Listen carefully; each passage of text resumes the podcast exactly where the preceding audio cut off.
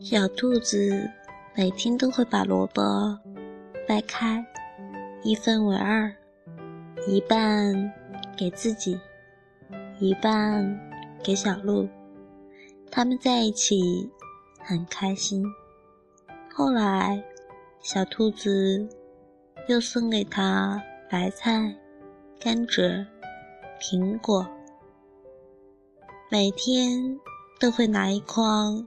沉甸甸的食物送给小鹿，直到有一天，小兔子看见墙角堆满了他送过的东西。小鹿站在门外说：“你为什么从来不问我喜欢这些食物吗？或者你从来不问我？”喜欢你吗？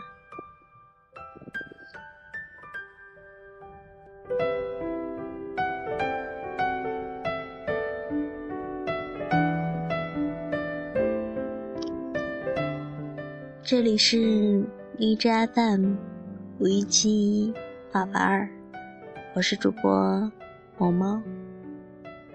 今天的小故事讲完了，你希望？小兔子怎样回答呢？或者你希望小兔子和小鹿是怎样的结局呢？希望我的小故事能够温暖你。晚安。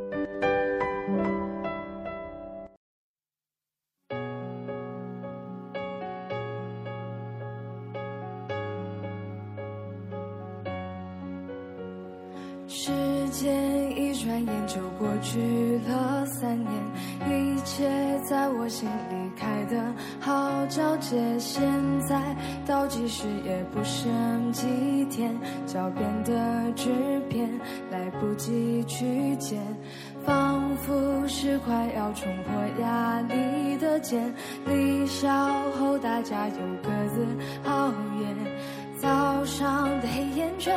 课上的小困倦，一天一天又一天，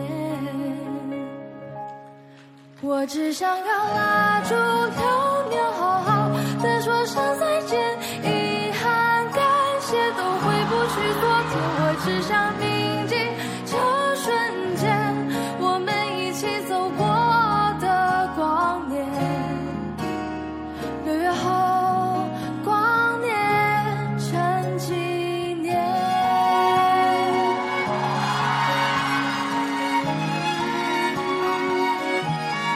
这个班级太傲娇，什么课都不发言，但是还是很温暖。